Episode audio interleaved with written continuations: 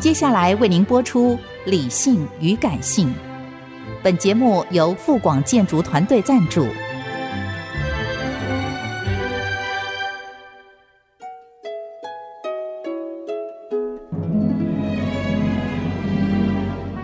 理性与感性不是天平的两端，而是一方向另一方渗透、影响，暂时取得上风的过程。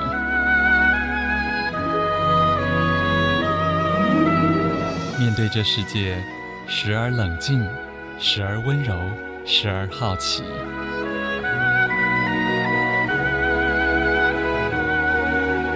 我是陈乐融，陪伴大家一起理性与感性。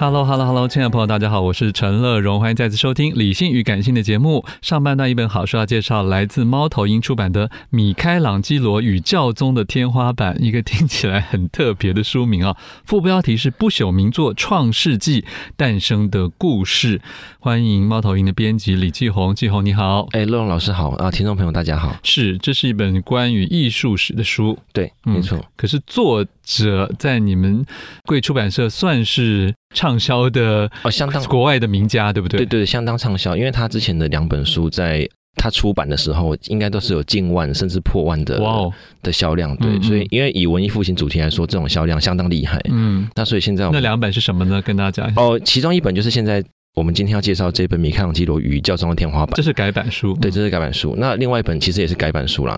算是这个作者非常精彩的作品。那另外一本叫做《圆顶的故事》，嗯，那《圆顶的故事》它是在讲那个佛罗伦斯，意大利佛罗伦斯有一个圣母百花大教堂，是。那这个大教堂它盖了四百多年都没有完成。那它没有完成的原因是因为它有一个拱顶，因为拱顶以当时的技术要盖是非常困难，所以又再盖了一百年还是盖不起来。天哪！对，然后所以那时候就有一个完全不是建筑师的人来参加那个官方竞图，因为没办法了嘛，所以就竞图。然后所以那一位建筑师就来算是金匠啦。然后，所以他就来竞图，就后来他的设计图，哎，得到了第一名，因为大家觉得是盖得起来的。然后就是他完成这个圆顶，终于完成了故事。嗯哼，对我发现这个作者罗斯金恩呢、啊，他最早是小说家， 结果后来他就写了第一部非文学作品，就一鸣惊人。之后他就主要。攻这个艺术史的市场了，对他主攻，而且他最擅长的就是文艺复兴这一段的，所以他后面还有许多就是写文艺复兴各个嗯不同就是名人的传记故事。了解，对对对。但是他很擅长，对我们一般小白读者来讲， 他信手拈来的时间、地点、人名，哇，实在是很复杂哎。对，没错，而且应该说是里面，我觉得这本书它里面的剧情本来就。相当的复杂，因为我们像现在的我们可能就无法想象说文艺复兴当时的意大利，因为对现在对我们来说，意大利半岛就是一 个国，意大利就是一个国家嘛。可是当时对他们来说，就是很分裂的、啊呃，对，是非常分裂的。那教宗的话，他就是在罗马，还有教宗国，对不对？对对,对,对，他可以稍微遥控的一些属地。对然后，然后那其他国家就包括呃威尼斯啊、米兰啊，就是这些都是城、呃、对。现在对我们来说，国嗯、对都是那他们都有他们的领主，就是说，其实他们都算是意大利这个国家没有错，可是他们的领主也是可以互相攻打的，就是互相占领他们的领地啊，是，然后互相屠杀之类的，嗯，对，然后、嗯、不要说领主互相屠杀了，大家看这个书就会发现了，连这个教会教宗。哦都简直是以那个凯撒自居，哎，对对对，因为可怕。其实我看这本书的时候也非常惊讶，惊讶的原因是因为其实，嗯，我的确。在真正读这个历史之前，我的确从来没有想过教宗是会真的去打仗，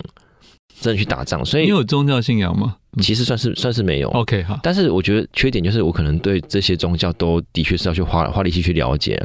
我的确没有想到说，哎、欸，因为我觉得宗教它应该是一个精神领袖。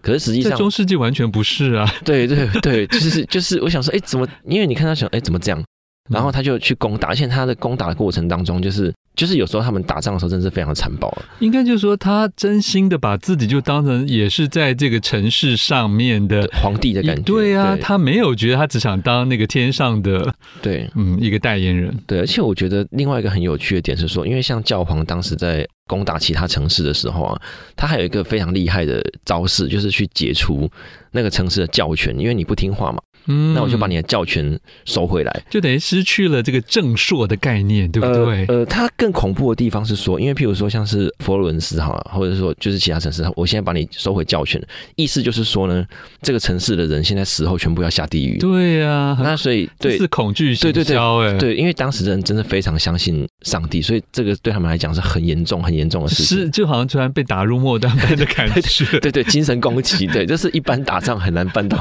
一般打仗真的很难办哎到。所以这里面也的确，当这个哎，我们我们都还没对讲到、讲到那个米开朗基罗不行不行。 但因为教宗教宗真的太有这位趣了教宗在这个里面是成为非常重要的反派男主角了，所以我们对对对我们现在讲的不是听众朋友，我们现在讲的不是题外话，是书中的内容哦。对 对对对，呃，当然这个教宗也许特别恶劣，可是。在那个时候，有所有的天主教会可能都是一个德性了。对，没错，嗯没错，是当时的状况是这样。那嗯，这本书基本上的内容是米开朗基罗他当时刚完成大卫像的那个时候，就那是声名鹊起。对对对，所以他那时候其实身为一个雕刻家跟艺术家的地位是非常高的。嗯，然后那这本书的开始就是由这位尤利乌斯二世这个教宗，那当时他就把米开朗基罗召回罗马。从这个时候开始，为什么要召回呢？因为米米开朗基罗之前在这个故事的还没有描述的地方，就是有得罪他，嗯，然后得罪他之后就算是逃走了，就逃走了，对，逃逃回走他，的家乡。对对，逃走之后，那把他招回来，然后让他完成一个地方叫西斯丁礼拜堂的壁画。那西斯丁礼拜堂，它在呃，就屋顶上的了。对对对对，那这个地点它非常的有名，就是历代的教宗直到现在选举的时候，都会有书记主教在那个地方闭门，最后然要去放放一个要烟烟火，对对对，对要要烧一个烟，对，就是对全那个天主教来讲是非常非常重要的一个地方的天花板，让他去完成这个湿壁画，然后一直到这位教宗去世为止，然后呃，米开朗基罗刚好也完成了那宫廷画，就是是这样子的一个故事， 但是这个里面，我觉得，呃，刚才季红描述的还算是是是最主要的梗啦。对对它横跨的年代是很长的，对包括中间篇章也有回头去讲米开朗基罗整个的生长啊、家庭啊，然后学艺啊，然后甚至他自己成为一个小师傅之后，怎么去跟包括他的跟伙伴的关系，对对对以及最后他跟同行竞争者的关系。对对对对对，然后他怎么去面对客户？ 而且这客户不只是教皇一个人哦，教宗一个人，对没错他还可以接别的不同地方的。所以我觉得这本书最棒、最厉害的是，它让我了解了那时候的一个从业环境，应该这样讲好了，对对对并不只是了解这一个男主角而已。对我就我突然发现，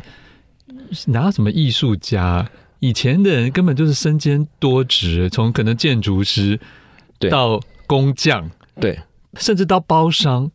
因为、就是因为可能你客户是付给你一笔钱，对这一整年你要自己去支付所有的材料啊，呃，然后你的生活啊，还有你养的所有的徒子徒孙啊，你的外包厂商，你都要负责在嗯那一笔钱，而且下一笔钱什么时候来还不一定，就是他很有无期，所以我觉得好完整哦。他很有生意头脑，没 有错。没有没有，我要说的是就是在那个时候的环 境，哦，的确，的确所谓的我们现在认为是艺术家，可是在那时候他必须身兼这么多的角色才能够活着跟混混下去。没错，没错，因为他等于说是当时呃，因为当时其实还是有很多不同的人嘛，而且他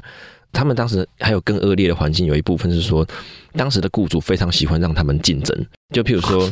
就像现在有净土一样， 嗯呃对，就是故意，就是有点像是有点像是台湾的庙宇，有时候也会这样，就是门神可能前面跟后面的门请不同的画师来画嘛，就是什么龙虎门对唱。了解。对，那他们也会有点这样，就礼拜堂一边找达文西来画，一边找米开朗基罗来画。嗯，曾经有过一个比赛了，对对，对，但是但是后来没有画出来。那他在里面最主要的竞争对手就是跟拉斐尔，嗯，然后因为米开朗基罗跟拉斐尔基本上是，呃，像个性啊、对对对人品啊，然后外貌完全不同。对对对，都相当，而且他们的画风也非常不同。那所以说，呃，但是最后面的结果就是拉斐尔最后面就是觉得说，哎，米开朗基罗是一个。可敬的对手，然后可敬到甚至把他画到他的名作叫《雅典学院》嘛，其中有一个，其中有一个哲学家的脸，其实就是米开朗基罗的脸。那米开朗基罗有这么大度吗？嗯，他其实有反过来称赞，他没有称赞拉斐尔，啊他没有称赞，其实对不对哦？对对对，但是因为像拉斐尔，其实把他画的，就是画的那个角色，其实也是个脾气很坏的哲学家，所以其实说是致敬嘛，就是是致敬没有错，可是其实也有一些微妙的意思在里面。这很写实啊！对对我们下一段就会告诉大家米开朗基罗是什么样的人。欢迎回来，陈乐荣，理性与感性。常常有来宾啊，就上过节目时候，就很惊讶的发现，原来我们的节目是可以把很严肃的书介绍的轻松有趣，而还不失呃嗯内涵。对对啊 对，那当然也是靠我们来宾之赐，才可以提供这么好的内容。今天要介绍的是来自猫头鹰出版的一本也是厚厚的艺术史的名著《米开朗基罗与教宗的天花板：不朽名作创世纪诞生的故事》，这是一本。改版书啊，作者是艺术史的名家罗斯金恩，现场是编辑李继红。继红，其实我们刚刚已经提到了，米开朗基罗是算是这里面的双男主角之一嘛、啊对没错大家听的名字很有名啊，甚至听《忍者龟》里面也有他的名 对字对。但是真的看到罗斯金恩活灵活现的描写他的从个性到外表到生活起居的时候，我对他有点敬而远之，嗯因为他真的也没有那么好相处啊。嗯，而且重点他很脏，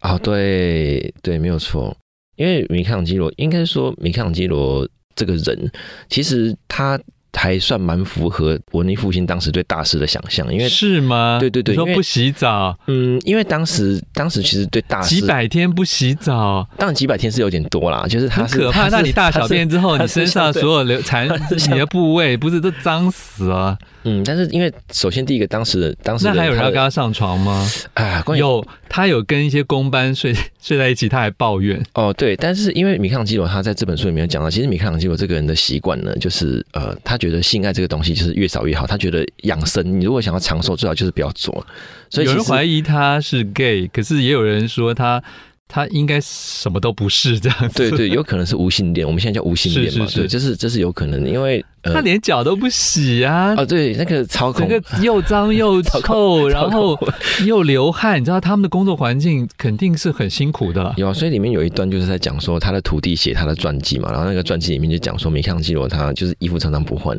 鞋子也常常不脱，然后说就他，是就是工作完就睡，对睡完就又又起来，然就后每天都这样，然后他很就恐说怖欸他他在那个把鞋子脱掉的时候，他的脚的皮就会。还会跟着脱落，跟那个一说像是像蛇一样，就是就脱一层。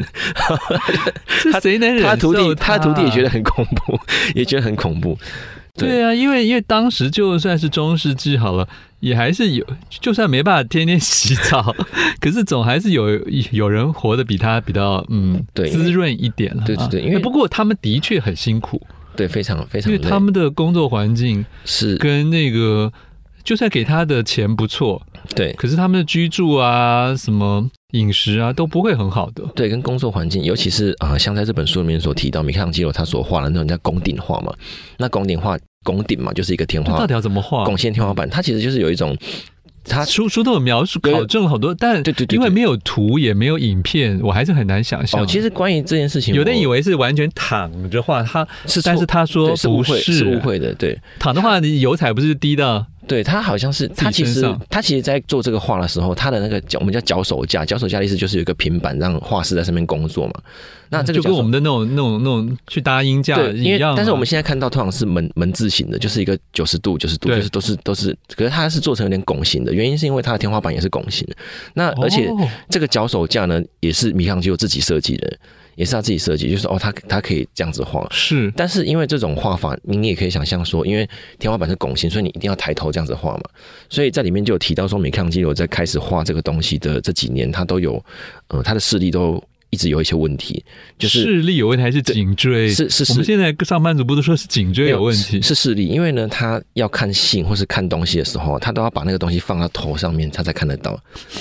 因为因为他就是长期只看上面，对，所以他那段时间其实身体是有点，那时候的工作环境是很严峻的，所以他真的是有受一点伤害。可是他那活到八十几岁，他巴拉巴，因为幸好他只有画四年就画完了，他可能后来就过着比较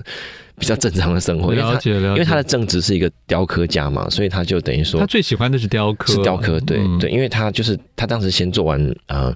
他是先做完大卫像，然后做完之后，他其实原本想要的下一个计划是是教皇的墓，啊木，对而且里面要雕刻几十座对人像，他对觉得很很对他他很开很心爽，，他觉得很 爽，他觉得很爽他觉得很爽，他很期待他那喜个欢案子他，喜欢，然后结果可是就被一直被抓去。抓去做一做个别的他他没有做过的东西，哎，所以对，湿壁画这件事情，书中描述了很多，但是对对我们这种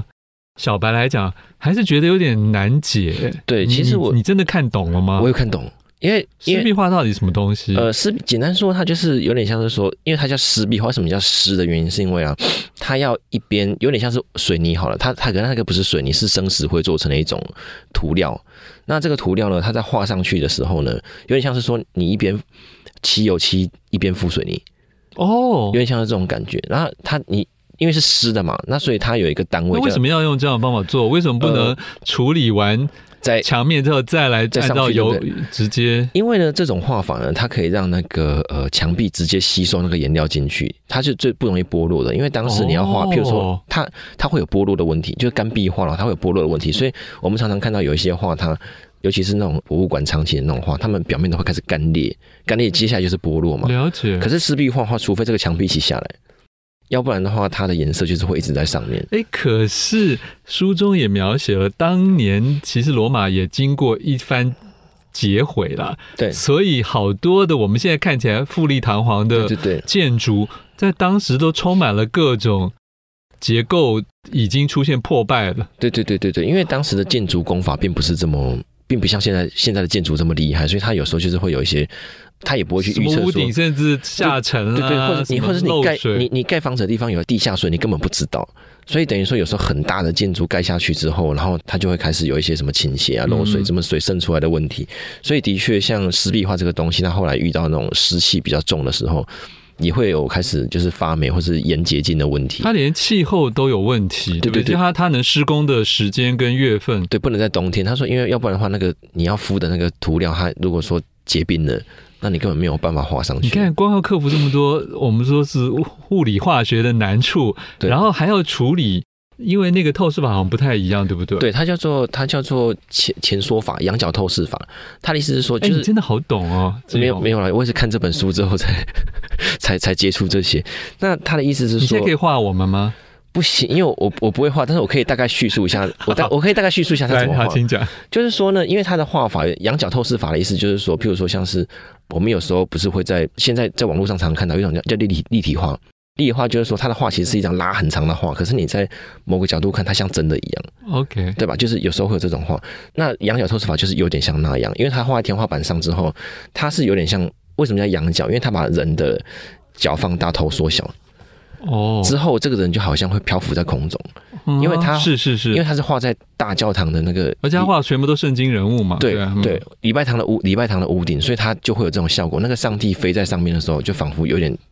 上帝随时都在看着你，因为它飞在各个角落。没错，对对对，就是那种感觉。所以这一本书真的是很有意思啊，它有这些所有的我们说是美术工艺的部分，嗯，然后也有人物性格，还有互相政治宫廷斗争的部分，对对然后也有艺术家。的心境跟他追寻的，我们说形而上对的对对，这他些他部本人的分，追求的，对，其实有蛮多很精彩的内容啊，都浓缩在这一部《米开朗基罗与教宗的天花板》里面。所以原点的故事写法跟他类似吗？他是写当时有一个叫建筑师叫布鲁内列斯基嘛，他是叫文艺复兴建筑之父。